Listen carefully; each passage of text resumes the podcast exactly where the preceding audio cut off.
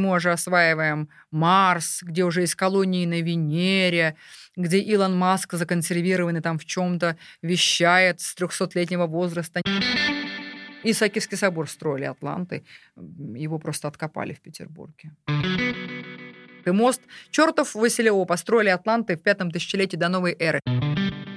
Я все-таки здесь ставку делаю на знания. И вот тут у меня похолодели руки, там все, там, у меня начало колотиться сердце, я поняла, что сейчас назовут мою фамилию. И пошла к Зарине Дагузовой получать награду. Всем привет! Меня зовут Стружинский Артем. Я на трешке, и каждую неделю мы говорим о том, что провинция – это совсем не скучно. Это подкаст «Струж Вояж». Я никуда не уехал, значит, я в эфире. Всем привет! Это подкаст «Струж Вояж». Провинция – это совсем не скучно. И, чтобы подтвердить наш лозунг, сегодня у нас в гостях Репина Любовь, лучший гид России. Любовь, кстати, еще такой момент – мы недавно в нашем проекте подводили итоги, и теперь у тебя еще одно звание. Это лучший гид по версии проекта «Струж Вояж». Вот это здорово, конечно. И мы сейчас обязательно сделаем какой-то, чтобы это было в каком-то носителе, ну, то есть какая-то статуэтка или что-то в этом духе. И мы как раз по разным номинациям, там, лучший гид, лучшая природная локация, лучший там промышленный объект, обязательно а, награда найдет своих героев. Ну, здорово, тогда я, тогда я счастлива и готова ее принять. Мы обязательно встретимся по этому поводу еще раз. И хотелось бы начать с того, что ты многократно подчеркивала, что ты не являешься историком по образованию. Да, я не историк. Вот расскажи, пожалуйста, как все-таки... Я видел эту историю, но нашим зрителям еще раз а, объясни, как ты дошла до этого. Ну, во-первых, здравствуйте, уважаемые зрители. Да, Любовь Репина Победитель прошлого года, 2021 федерального конкурса «Лучше в профессии». Да, действительно, я лучший экскурсовод России прошлого года, но не считаю, что это то самое, на чем нужно остановиться. Теперь у меня еще статуэтка будет. Вот к чему нужно идти. Да, в отношении того... Ну, во-первых, мне бы хотелось немножечко Артема дополнить. Он, когда мы с ним познакомились, так получилось, что у нас совпали даже девизы у Артема провинция это совсем не скучно. Я уверена, что ты сам придумал этот девиз. У меня девиз провинция умеет удивлять. То есть, в принципе, мы даже здесь, наши принципы подхода оказались, можно сказать, что идентичны. По поводу того, историк я не историк, как я получила эту профессию, как я в ней стала развиваться, все началось со школы. Спасибо хорошим учителям. Да, действительно, с пятого класса я училась в городе Углича прекрасном. Я угличанка. У нас был класс гуманитарный по результатам тестирования с э, начальной школы. И вот там мы познакомились с нашим классным руководителем. Там мы узнали, что по результатам этого теста все мы гуманитарии. И был углубленный курс э, с изучением русского языка, литературы и, прежде всего, истории. Прежде всего, истории, потому что наш классный руководитель оказалась историчкой. Я вот так вот скажу, но она классная. И да, и, и бог, классная историчка. Классная историчка, потому что мы лазали по заброшкам. Мы ходили в походы на какие-то места битв, которые были доступны вот там у нас в городе Углича.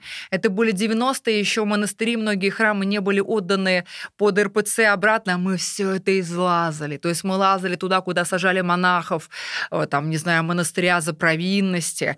И потом она придумала в 10 классе, когда только начался учебный год, что у нас будет курс краеведения. У нас будет курс краеведения, к нам приходили серьезные дяденьки и тетеньки. Честно, я не посещала ни одного занятия, потому что они были либо после учебы, либо по субботам. А по субботам я любила э, спать, ну, не то чтобы спать, заниматься своими делами. Я всегда была человеком активным, но как-то вот думала, что все это лишняя нагрузка. Но так получилось, что в мае я выяснила, что нам придется сдавать экзамен по курсу, из которого я ничего не знаю. Мне пришлось подготовиться, и мне не то чтобы пришлось, там уже была вынуждена пойти на практические занятия, когда нам краеведы уже в памятниках архитектуры показывали, как нужно работать.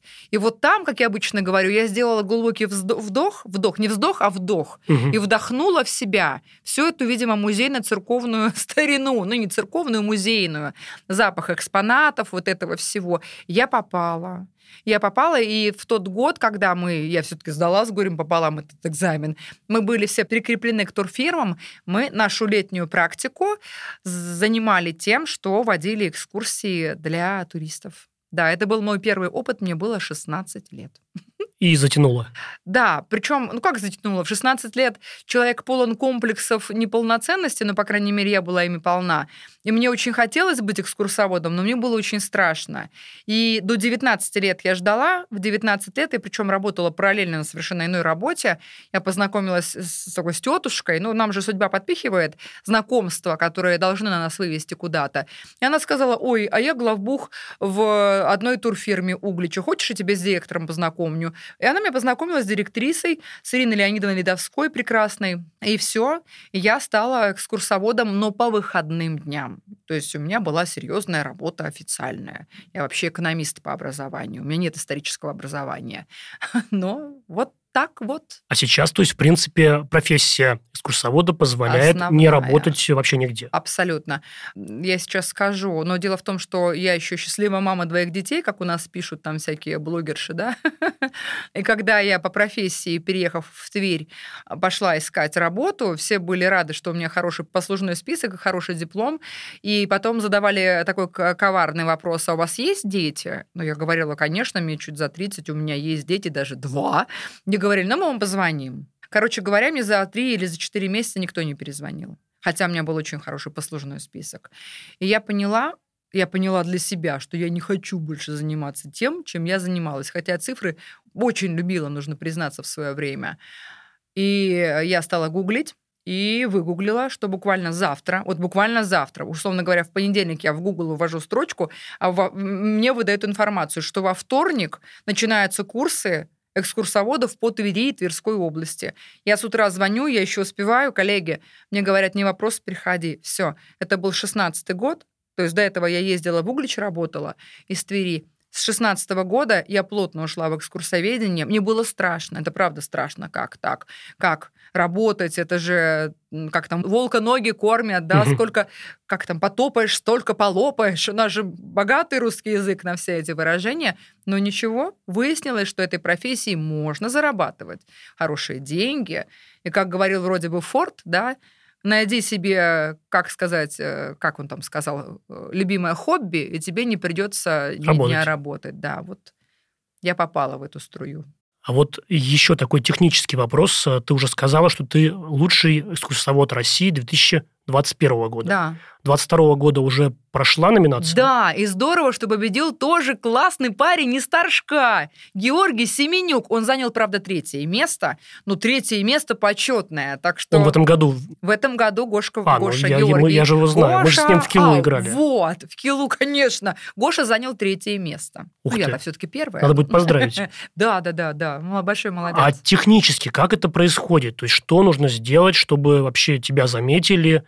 То есть какую-то заявку нужно заполнить, какие-то ролики снять. Как это происходит? Да, смотри. Дело в том, что вот чтобы попасть на федеральный уровень, сначала нужно выиграть региональный, то есть в Твери. Таким Именно образом, первое место занять. Да, чтобы ты понимал, я три года подряд занимала первое место по Твери. Угу. И у меня, ну, в принципе, я уже знала, что от меня ждут на федеральном уровне.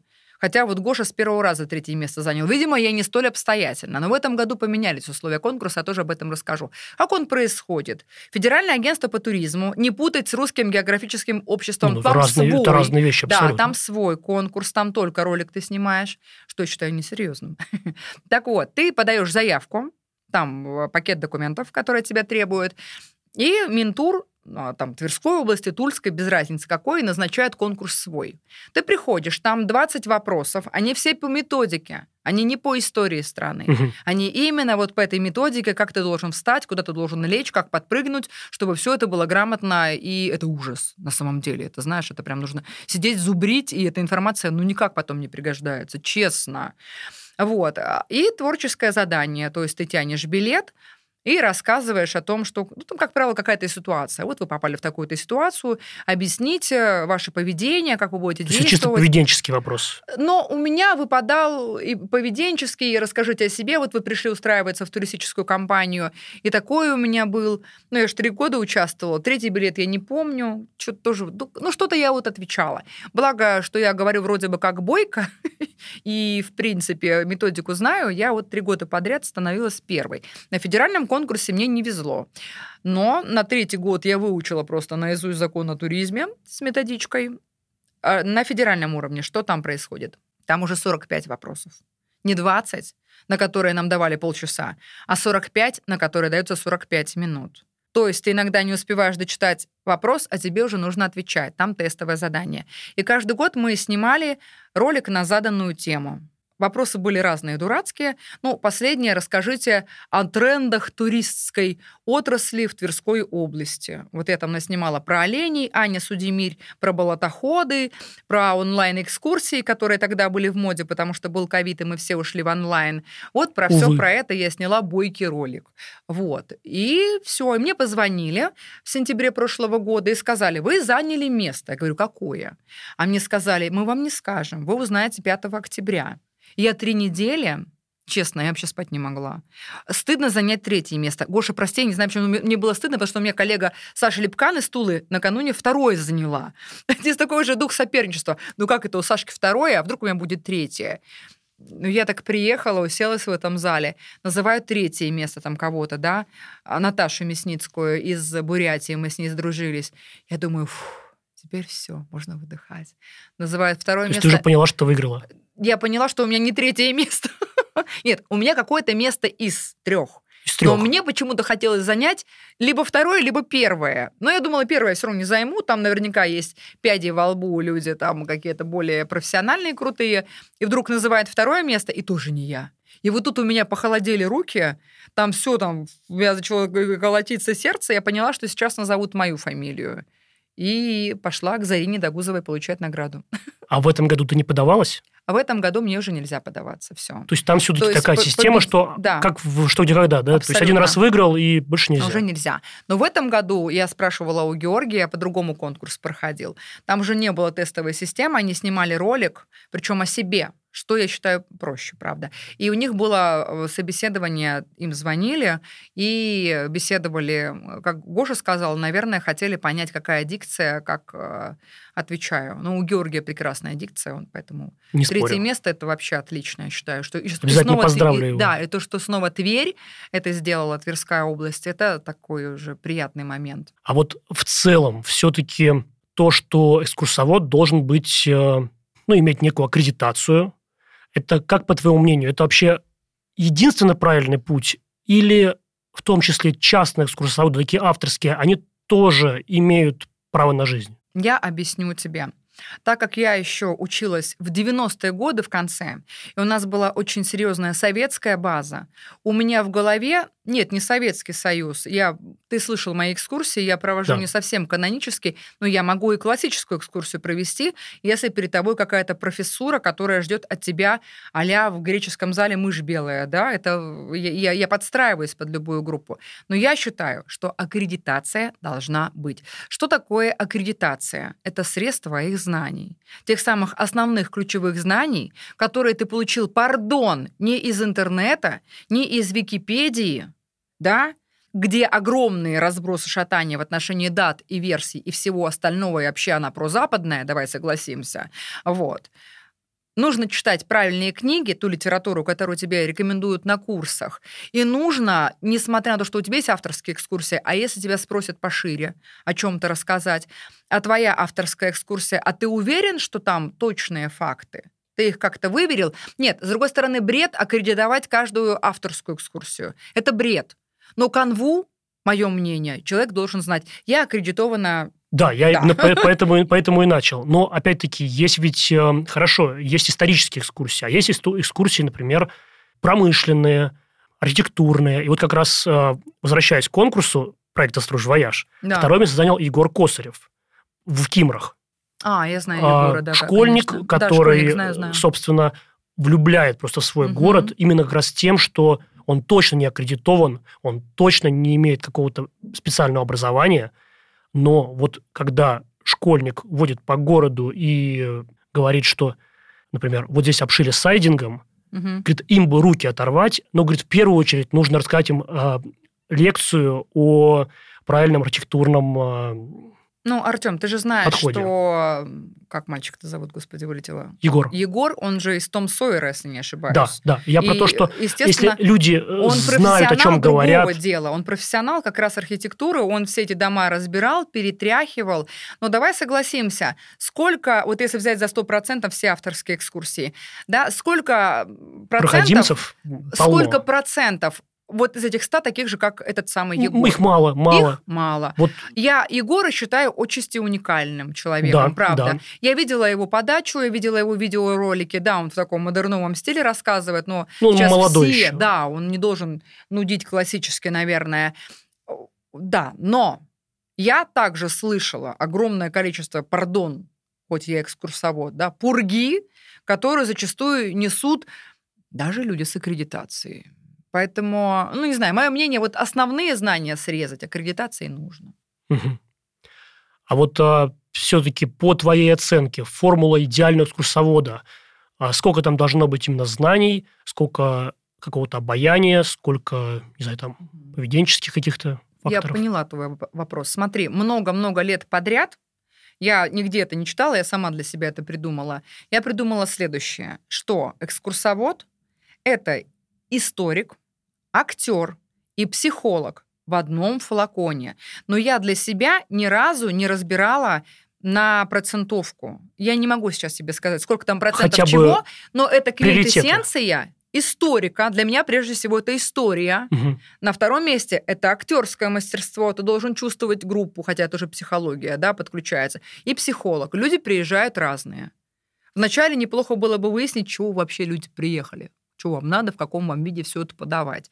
Вот. Иногда смотришь и чувствуешь, и да. И иногда ведь знаешь, что тоже актерское мастерство. Переигрывать-то тоже не надо. Некоторые экскурсоводы увлекаются и превращаются в ветряные мельницы, проводя экскурсию, размахивая руками, и тоже, наверное, это не есть идеально. Ну, а в целом тебя не обижает, да, когда, как мы, например, тогда, я просто вспомню про, про Нивы, когда вот мы первый раз э, в Твери познакомились, и мы сразу сказали, что нам бы лучше жанр исторического стендапа, потому что мы будем после такой активной экспедиции, мы будем Мгм. уставшие, мы будем помятые, и типа нам вот такое зайдет лучше всего. Ну, смотри, Это не обижает? исторический стендап мне нравится. Почему нет? Ты понимаешь, вот не- меня вообще ничего не обижает. Я Ну, рассказывала ли, для может братков, я рассказывала, там, не знаю, для преподавателей Ломоносовского, там, э, и МГУ имени Ломоносова, для историков. Мне кого только не было за 20 лет моей практики. Меня уже ничего не может обидеть. Вот. э, Даже альтернативщики, я найду, о чем с ними поговорить. Альтернативщики – это отдельная тема, как всегда. Нет, мне нравится стиль стендапа. Если человеку вот так заходит, и если вот так он влюбится в Тверь, то какая разница, как я ему расскажу? Я же буду приводить те же самые факты, только другими словами, только другим языком. А в целом, еще раз, опять-таки, проговорю эту тему. Ты сама из Углича, Да, но переехала в Тверь. да. И сейчас одновременно проводишь экскурсии, потому что мы с тобой как раз делали Да. и в Твери, и в Угличе. А насколько вообще это реально проводить экскурсии в разных городах, все-таки с учетом того, что экскурсия – это не просто предоставление наборов фактов, а это еще и любовь к этому городу. Ну, я люблю нашу страну в целом, и нашу историю в целом, и нашу культуру в целом. Наверное, это помогает. Причем я про все города рассказываю с любовью. Ну, потому что в одном вот это вот меня больше привлекает, в другом вот это вот, да. А как их не любить-то, если это наша русская история? Я же всегда говорю, что каждый город – это вот как кольцо на кольчуге. Кольца друг за дружку на кольчуге цепляются. Тем самым нет бреши. Также наши города. Ты же сам знаешь, любой город можно схлестнуть с другим городом какими-то историческими фактами или биографиями, или еще чем-то, да, каким-то таким вот примером. И вот мы все так вот сцеплены. Ну, все равно надо себя еще и ассоциировать именно, что ты тверичанка. Или так Но ты не Ну вот считаешь пока еще? Сейчас я больше, наверное, тверитянка, не- нежели угличанка, хотя нет, я и там, и там говорю у нас. Вот у меня, я везде в каждом городе говорю, а у нас в Угличе. Причем, когда я выезжаю из Ярославской области, я говорю у нас и говорю, друзья мои, теперь я говорю у нас в Твери. Мы вернулись в Тверскую область. Я россиянка, ну, вы- поэтому все это без проблем. И Мало того, сейчас, сейчас Москву. сейчас да, у тебя изучаю. активные планы, как раз Да, это да. был мой следующий вопрос, а, по захвату Москвы. Да. Я Расскажи немножко. На, дву, на, на два самых крутых, как я считаю, курса, которые только можно придумать по Москве. Со мной могут не согласиться, это мнение, как говорится, мое исключительное. Ну, во-первых, я пошла на Киевскую 22. Это вот та самая советская классическая школа экскурсовода, где нам Павел Александрович Марцев, автор многочисленных книг, преподает, у нас ведет курс, по крайней мере, по, по маршруту по нашему, который мы будем сдавать. я пошла на очень такой, ну, тоже на самом деле крутой, и известный в Москве проект «Москва глазами инженера». Да. То есть я учусь параллельно в двух, скажем так, школах, совершенно разный подход, совершенно разный подход. Но мне нравится, что я получаю, опять же, вот квинтэссенцию этих двух подходов. И ты планируешь все-таки проживать в Твери и такие вот экскурсии как раз уже по трем областям делать? Ну, я тебе скажу честно, э, в конце августа я переехала в Зеленоград, поэтому теперь я ближе к Москве, и я сейчас равно удалена от Твери, от Москвы. Такая точка была выбрана в силу там, семейных причин. Э, у нас семейные причины не тема сегодняшнего эфира, но я равно удалена оттуда, оттуда и оттуда. Я продолжаю ездить и показывать Тверь, я продолжаю ездить и показывать Углич, но выезды у меня теперь то из Твери, то из Москвы. И я надеюсь, что к весне я буду показывать Москву. Ну, мы в очереди. Хорошо, будете этими самыми кошками. Ну, как, как, как я и представился, да, да. Да, да, да. Мне кошки понадобятся в большом количестве. Я с радостью, с критикой, со всем остальным. Вот, потому что критика очень важна. Ну, от нас критику уже будет сложно получить, потому что мы уже в какой-то степени влюблены в твой стиль и... Но все-таки, все-таки я там... Будем ангажированы. Хорошо. Я с большим удовольствием. Все-таки возвращаясь к теме Тверской области, потому что я всячески пытаюсь ее пропагандировать, mm-hmm. и в этом подкасте вспоминаю ее очень часто. Какое самое любимое направление именно в Тверской области для тебя? Ну вот опять Какое-нибудь же... Провока... не банальное желательно. Смотри, вот провокационный вопрос. Не то, что провокационный, мне его задают постоянно. В каждом интервью мне говорят... Я знаю, наверное, чуть больше э, локаций в Тверской области, поэтому если да. скажешь, что вот там Нилова пустынь, ну, Но, наверное, как-то слишком банально. Да, и нет, ну, ты понимаешь, ты рассматриваешь с точки зрения зрителя, а я с точки зрения рассказчика. Это две немножечко э, разные ипостаси. То есть о чем мне больше всего нравится рассказывать, что у меня больше всего удается где эмоционально рассказать. Вот я очень люблю старицу с красным. Да, это банально. Но я обожаю рассказывать про старицких князей, пока мы едем. Люди там и рыдают, и выходят изумленные. Мне нравится ловить кайф от их изумления, честно. Я очень люблю Осташков. Не Нилову пустынь, Осташков. Мне за Осташков болит сердце больше, чем за родной Углич. Потому что из Осташкова можно сделать такую прелесть, просто красоту, что не в сказке сказать. Я люблю Ширков погост, ну, такой труднодоступный, да, объект. Мне нравятся Оковицкие источники, но там уже из разряда мимими природа ля-ля-ля, вот. А так, чтобы я ехала и ловила кайф от собственного рассказа, это же очень важно экскурсоводу кайфовать от того, что он делает. И мне нравится ехать в сторону Старицы. Вот прям обожаю. Кстати, по поводу Осташкова, мне он напоминает очень сильно Тутаев. Именно по своей какой-то такой заброшенности немножко. То есть одинаково огромный потенциал, просто одинаково, ну, кажется, что вот можно сделать такую конфетку просто здесь. И в то же время и там, и там видно какая-то вот просто, что руки не дошли совсем. Ну, в этом ключе Тутаев-то, мне кажется, попричесанней Осташкова. Вот, кстати сказать, для меня все города разные. Я вот даже не могу их сравнить. У меня почему-то такой вот именно родилась ассоциация, потому что мне слишком много говорили про Тутаев и слишком туда зазывали. Mm-hmm. И у меня были очень высокие ожидания. В принципе, они реализовались за счет людей, которые угу, туда переезжают. Все, да? Мы делали угу. выпуск про как раз про художников, про людей искусства, творчества, музыки, спорта в том числе, которые переехали из больших городов в Тутаев. Угу. И там в итоге остались. Но именно само состояние фасадов, э, домов, оно все-таки оставляет желать лучшего. Очень многие где. Да, э, то, что связано с РПЦ, все нормально – там именно монастыри, они все в хорошем состоянии, а вот здания усадеб, они, конечно, в таком угу. заброшенном состоянии. Ну, это так, только ремарка. А я еще видел, что ты сейчас собираешься снимать какой-то ролик или фильм про Морозовский городок. А, это не я, это меня попросили как а, раз только ребята, которые приезжали на экскурсию. Их очень зацепил э, Морозовский, и они ищут героев. Но никто, да. к сожалению, не откликнулся. Они ищут героев реальных тверитян, которые там либо жили, либо у них там жили подруги, либо там бабушки у них жили. Но никто не откликнулся пока что на мой зов. На Циане поискать. На Циане? Нет, серьезно, это очень хороший прием, когда ты не знаешь, как попасть, условно говоря, в дом э, как они, тверских стрелков, да? Как они называются? Ворошиловских Мгм. стрелков. Просто забиваешь на Циане, и у тебя уже телефон э, А. человека, который там живет. Проблемы зайти нет. Там фильм хочет снять э, Да, э, я понимаю. молодой человек о воспоминаниях. То есть нужны реальные диалоги, реальные рассказы людей. Ну вот порекомендую ему Сан в том числе. Ну, а в целом ты следишь с тем, что э, за тем, что происходит с Морозовским городком? Потому что я видел сейчас большую программу «Стрелки», собираются там какой-то сделать э, город-сад.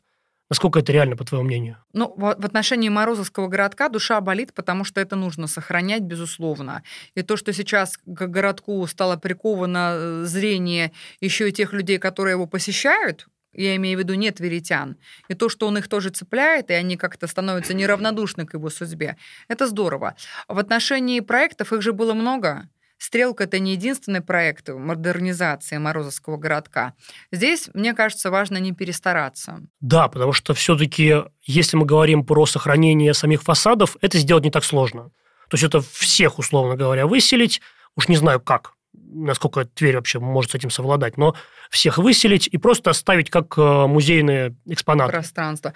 Нет, на самом деле там же уже готова программа переселения, насколько я читала, что там уже, по-моему, в Заволжском районе где-то строят дома, чтобы переселить этих граждан.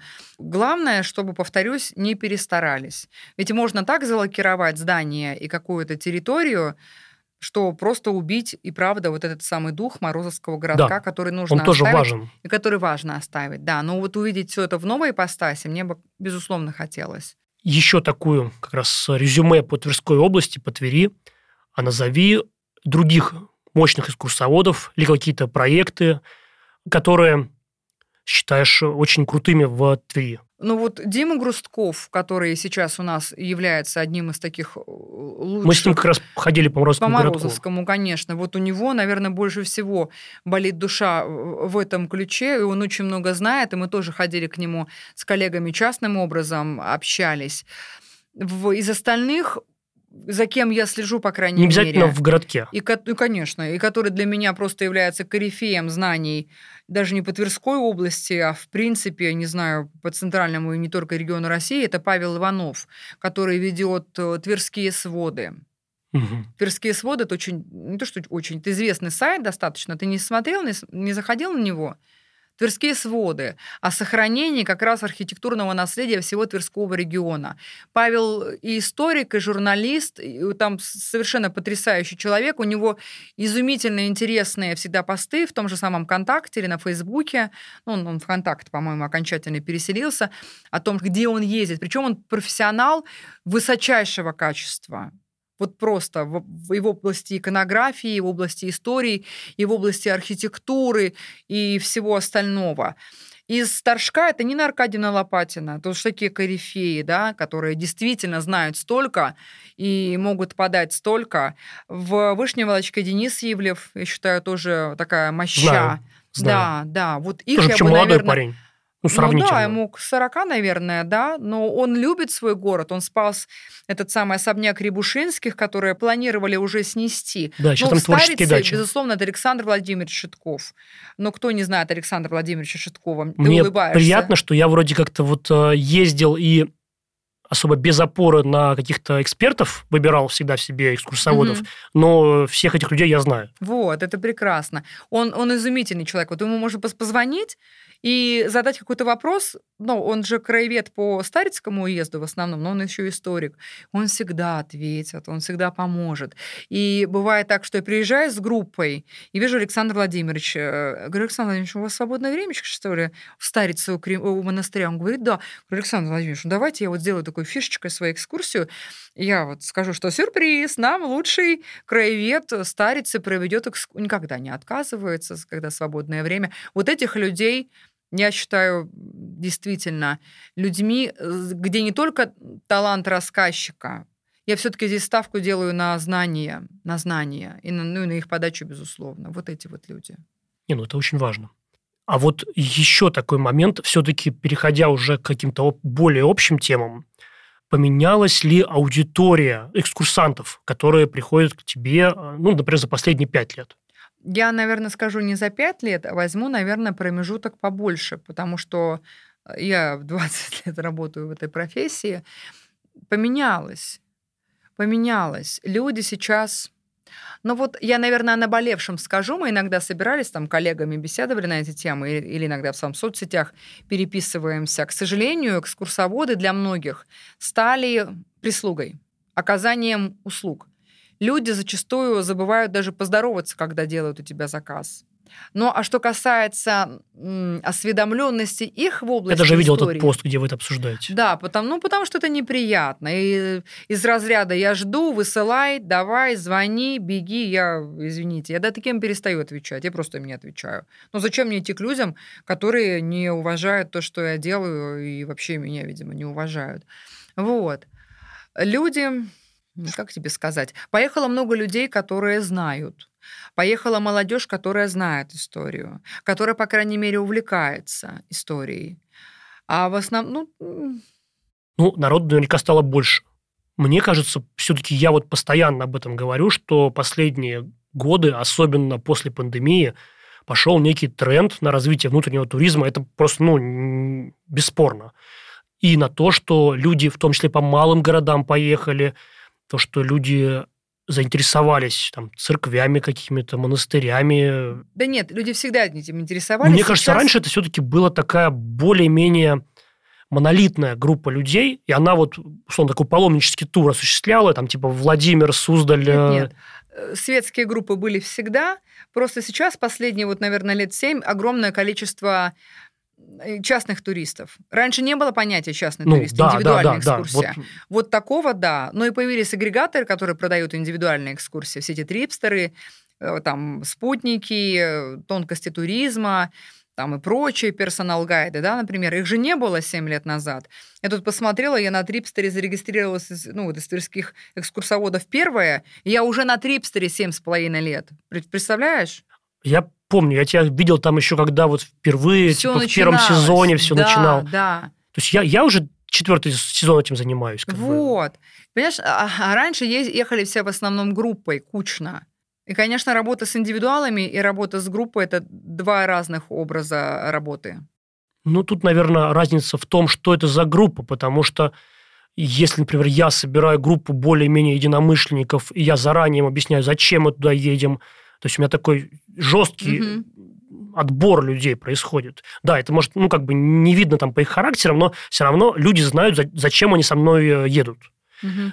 И другое дело, когда это приезжает просто группа, которую набрали, условно, в турагентстве, она вообще не, друг друга не знает, и кто-то это хотел смотреть, а кому-то это вообще безразлично. Ну, смотри, мне здесь повезло в том плане, что за последние два года, спасибо пандемии, когда появились онлайн-экскурсии, и у меня наросло огромное количество ну, скажем так, почитателей моего таланта. Мне уж так стыдно говорить. Почему Я нет? не считаю себя там какой-то особенной в плане экскурсоведения, потому что мое мнение, как только ты зазвездился, ты пропал. Все, ты перестал расти, ты звезда, так скажу. У меня, к счастью, едут те люди, вот которых я набираю, которые знают, что их ждет. Вот как раз едут, что приятно, единомышленники. Угу. Хотя у меня были, конечно, случаи, когда я очень редко беру группу со стороны. Вот как раз из разряда набрали и поехали. Это, знаешь, мужички, которые на задней платформе автобуса там выпивают и галдят, которым все эти Анны Петровны Керн до фонаря. Вот здесь уже сложновато. Но, знаешь, опыт работы позволяет работать с разными категориями граждан и каждой категории найти свой подход. Так, а сейчас немножко хотел бы еще поговорить про историю, в таком глобальном смысле этого слова. И у меня скорее, ну, хотел бы поговорить про как раз в связи с тем, что сейчас все большее количество людей интересуется историей, и, соответственно, появилось большее количество людей, которые доносят историю как раз не в традиционном ее стиле, а в таком в альтернативном. Появляются ли на твоих экскурсиях люди, которые исповедуют альтернативную историю, Конечно. условно говоря, Носова, Фоменко, и какие у тебя есть аргументы для того, чтобы все-таки этих людей как-то заткнуть э, окончательно? Аргументы у меня три книжки, которые называются «Антифоменко». Артем, ко всему нужно быть подготовленным, Помнишь, я говорила, почему нужна аккредитация? Она помогает грамотно Безусловно. литературу. У меня по антифоменко стоит много литературы, где уже э, мужа, как говорится, из области все-таки историков профессиональных кладут на лопатки всех этих Фоменко, всех этих Носовских. Я просто не понимаю, зачем однажды люди из математики полезли зачем-то в историю. История не точная наука. Про альтернативщиков. Ну, Они есть, приезжают... А там нет никакой вообще исторической подоплеки. То есть, может быть, все-таки они зацепились за какой-то один факт и потом Ну, его размотали, они или на чем еще она базируется? За один факт, и они- в каждом случае цепляются за какой-то факт. Вот, например, из последнего, что я посмотрела на тему Фоменко и Носовского, это их разбор персоны Ивана Грозного. Мгм. Я даже делала в, в Инстаграм эфир, посвященный э, как раз именно альтернативной истории. И я просто посмотрела. Ну, это трэш. Это... Типа, что Иван Грозный, он же Александр Невский, там, условно, Ну, да. типа, там- этот шел с походом на Казань, а этот Мгм. шел с походом там туда-то. И вот Дело в том, что они из четырех персон, и всех этих персон я знаю, слепили одного Ивана. Причем их Иван Грозный умер на уровне Василия Блаженного, потому что Василий Блаженный был Иван Грозный. И понимаешь, и, ой, там вообще и Симеона Бекбулатовича они туда подтянули, что это был не Семен Бекбулатович, Касимовский хан. Ну, ты же знаешь историю, это Кушалина, да, по дороге в твой родной Весьегонск, что якобы это Симеон, один из братьев еще Василия Третьего, отца Ивана Грозного, который якобы не умер в 18 лет, он был то ли калужским князем, то ли костромским, я тут могу путать, это и не важно. И что якобы он 80, лет- 18 лет не умер, он дожил до 76, там они подсчитали, и стал государем. Ну, прости, это бред. 76 лет э, в 16 столетии, и, ой, короче говоря, я так понимаю, там же вообще они дорогая. говорят о том, что у нас нет Петр исторических... Первый, да, там украл историю. Да, что у нас нет исторического как бы фундамента под там чуть ли несколько веков. То есть у нас вот э, есть э, некие все-таки источники по крещению Руси, и потом чуть ли не сразу Иван Грозный. То есть пять веков просто у нас нет ничего, соответственно, иго не было, ничего не было, и там как- как-то так. да, Есть же всё идёт? Лаврентьевская летопись, они каждый раз забывают про Лаврентьевскую летопись. Это же, если я не ошибаюсь, самый из ранних сохранившихся переписанных, э, как это сказать, копий повести временных лет. Лаврентьевский список, он самый ранний считается. Есть у нас документы-то. Нет, конечно, много чего сгорело, да, там Москва, сожженная пожаром, там же и слово о полку Игореве в оригинале сгорело много чего еще. Они отталкиваются прежде всего от астрономии. Они же астрономию подключают. М. Астрономия, астрология, астрономию. Да. То есть эм, была такая вспышка сверхновой.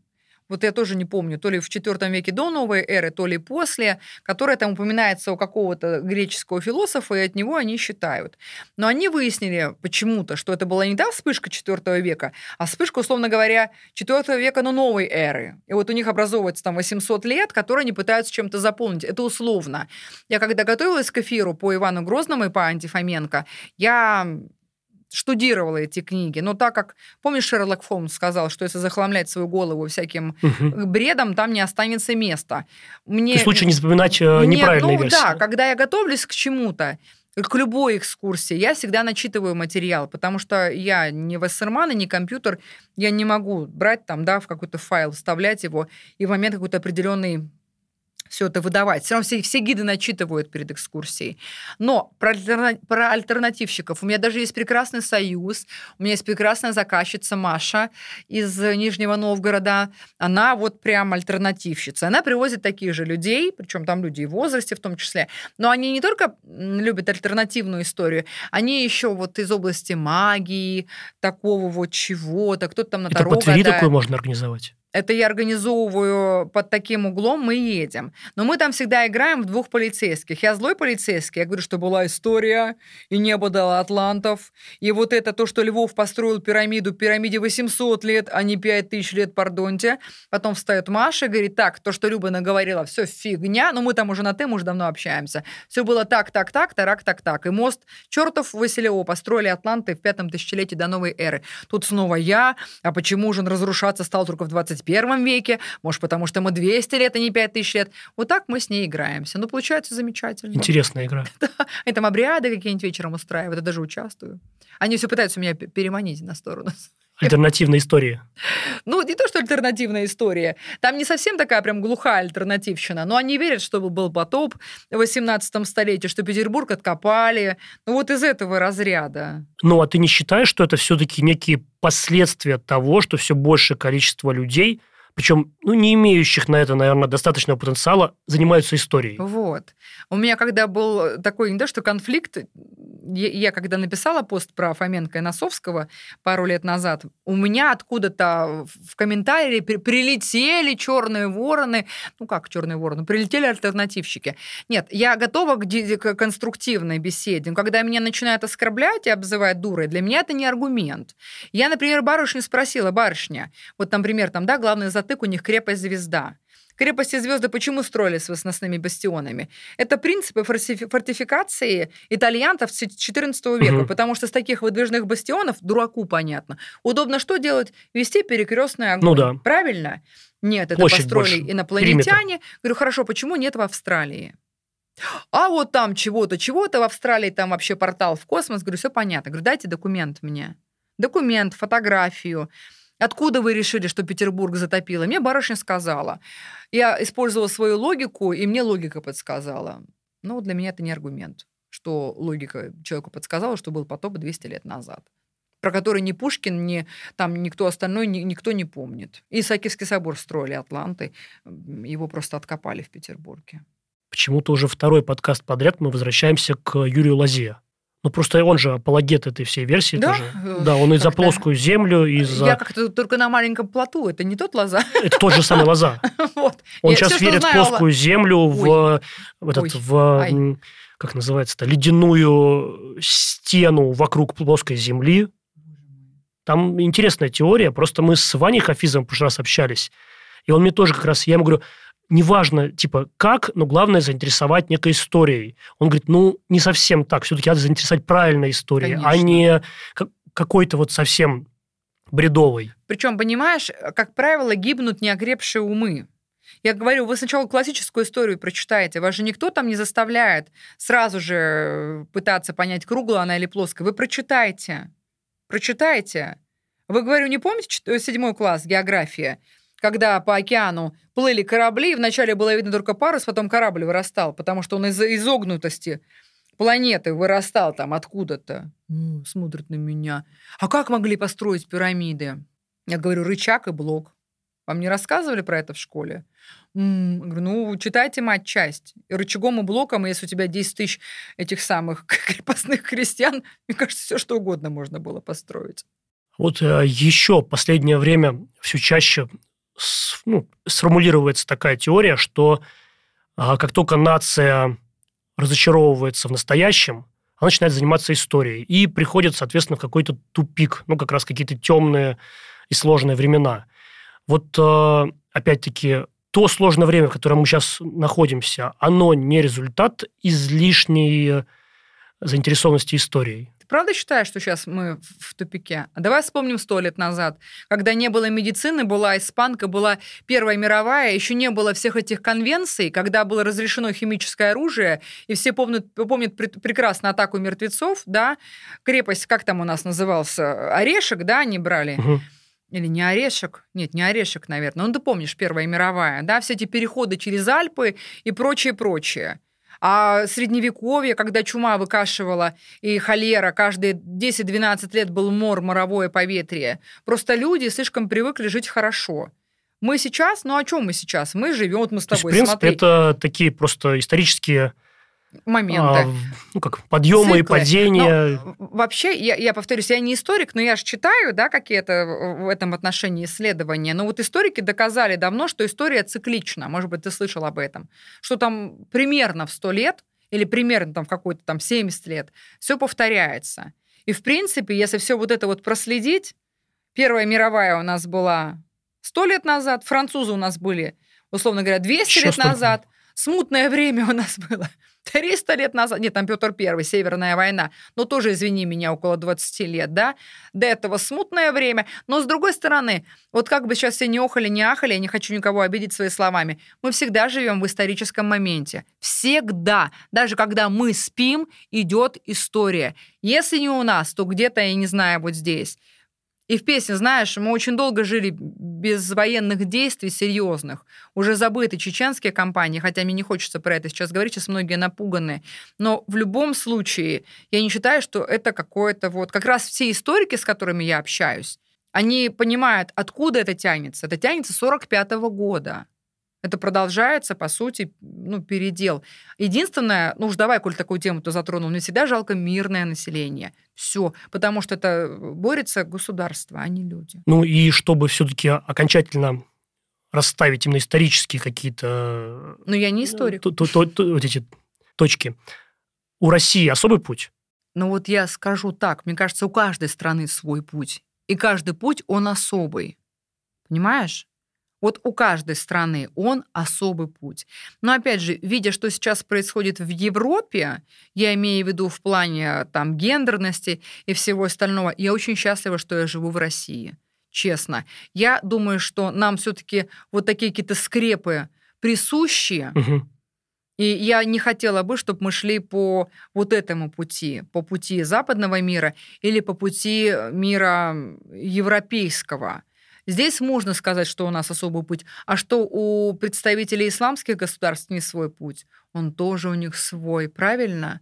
Каждая ну да, страна, опять же, когда одна нация делает исключительно себя самой, это превращается ну, в то, что превращается. Поэтому у каждой страны свой путь, у России свой. Наверное, да, наш путь это некая такая духовная стезя, как восприемники там, от Византии в прошлом. Мы, может быть, продолжаем вести эту нить, и пока еще в бездну этого безумия, а я считаю безумием называть родитель один и родитель два. Первое слово, которое произносит ребенок, это мама – потому что организм так устроен, правильно? Хотя у моего ребенка первое слово было «дай». Вот. Но, но я рада, что я живу в России. И я рада, что у меня есть возможность рассказывать о нашей стране и где-то даже, может быть, больше влюблять в нашу культуру. Ну, а именно вот в исторической какой-то хронологии э, российской истории какой-то какой период твой самый любимый? Ну, средневековье, смутное время, вот этот период. Ну, потому Мы что о нем интересно очень... рассказывать, или да, все-таки... очень интересно. Ну, я же угличанка, так, наверное, получилось. Ну, там больше всего, да, да. на эту тему. А вот сейчас я очень заинтересовалась 18-19. Причем не Петром, и этой самой Анной Иоанной, ну, Екатерина Первая для меня вообще как-то так всегда промелькивает в этой истории. Я очень увлеклась сейчас Екатериной, но и всегда ее очень любила. Я сейчас очень увлеклась Павлом Первым, Александром Первым, Николаем Первым. То есть вот последний год меня будоражит этот период времени. Ну, потому что там и Пушкин жил, и Керн, и вот все вот они, о, о ком я рассказываю. И, ну, и там очень сочно архитектура начинает расцветать, да, все эти стили друг, на друж, друг дружке на смену приходят. То есть меня сейчас больше поглощает вот этот период с середины 18 до середины 19 угу. века. А для жизни страны в целом? Какой период, тебе кажется, был самым успешным? Мне прекрасно сейчас, честно. Нет крепостного права, есть стиральная машинка, тут уж о насущном. Мы, в принципе, достаточно вольны в своих действиях, что бы там кто ни орал. Вот, со стороны мне прекрасно живется в этом периоде честно, в 21-м. Я бы, наверное, хотела бы заглянуть в какое-то будущее, но вот не то будущее, где, знаешь, жахнули все. А в какое-нибудь такое будущее, где мы уже осваиваем Марс, где уже есть колонии на Венере, где Илон Маск законсервированный там в чем-то вещает с 300-летнего возраста неокрепшим умам. Мне бы хотелось уже жить в том мире, когда люди, забыв про то, что нужно делить этот шарик несчастный, уже несчастный, уже выжатый, эту же землю матушку, мы выжили просто насквозь. Уже пора лететь к звездам. Как говорится, там еще наших не знают.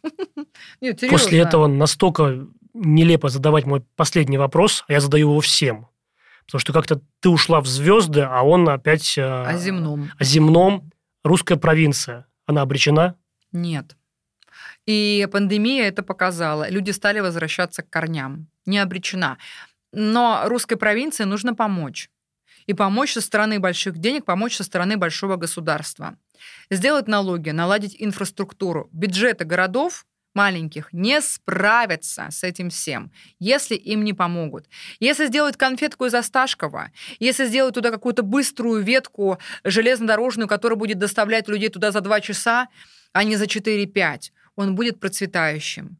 Я считаю, что у нашей страны с нашими ресурсами Давай, дашь, положа руку на сердце. Вся таблица Менделеева, еще, мне кажется, не открытые элементы у нас где-нибудь завалялись в Уральских горах. Вот если все это будет сделано, но благодаря вот таким энтузиастам, да, там Ивлев Денис, всех, кого я перечислил, нам с тобой, я тоже считаю, что мы вносим свою скромную лепту, провинция будет жить. И если заражать таких, таких же людей, как мы, с таким потенциалом, этой любовью, тех людей, которые к нам приезжают, она будет жить и дальше. А куда без провинции? Русский народ вышел из провинции. Какого не возьми, э, какого-то известного человека, все, как правило, родились где-нибудь в провинции. Ну, это ты говоришь о, как опять-таки, историческом контексте, а сейчас ну, все сложнее и сложнее там получать какой-то уровень образования, уровень там, медицины. И, а так, в целом, я с тобой, безусловно, согласен. Э, то, что провинция – это именно, она рождает ту самую соль земли, Угу. Смотри, если сейчас немножечко мы э, что-то вернем из Советского Союза, я имею в виду систему образования, если, например, в том же самом городе Угличе вновь откроют институт приборостроения, изумительный, роскошный, который там был, если вновь заработает там наш часовой завод, пускай, может быть, не по изготовлению часов, там же на этих станках швейцарских можно все что угодно делать, да, хоть метизы, в которых сейчас нуждается наша страна, хоть в чем. Если людям дадут достойную зарплату, люди не будут будут уезжать из провинции. Но в конечном итоге все упирается все равно в материальность, но мы-то и сами тоже из материи сотканы, нам кушать хочется, где-то жить. Но вот. опять-таки в ходе своих выездов я вижу, что все больше и больше количество людей, они и там умудряются основывать интересные бизнесы, проекты, и они как раз не жертвуют собой. То есть они туда приезжают, в провинцию, Им и хорошо. там запускают да. свое дело. Дауншифтеров очень много, ты знаешь, и в Тверской области, и в Ярославской. И это люди, которые, да, там, может быть, не с первого раза и не всегда все сразу же получается, но они работают над своим продуктом, и мне нравится, как они это делают. Ну да, и у них получается. Да, и у них получается, поэтому я считаю, что надо все это любить, влюблять, и тогда процесс пойдет. Любовь, спасибо большое за то, что уделила время. И в комментариях мы обязательно добавим твои социальные сети, там, опять-таки, чтобы люди следили за твоими путешествиями, за твоими экскурсиями, за твоими проектами. А так подписывайтесь на канал нашего подкаста, на мои социальные сети. Всем спасибо. Спасибо огромное. До новых встреч. До свидания.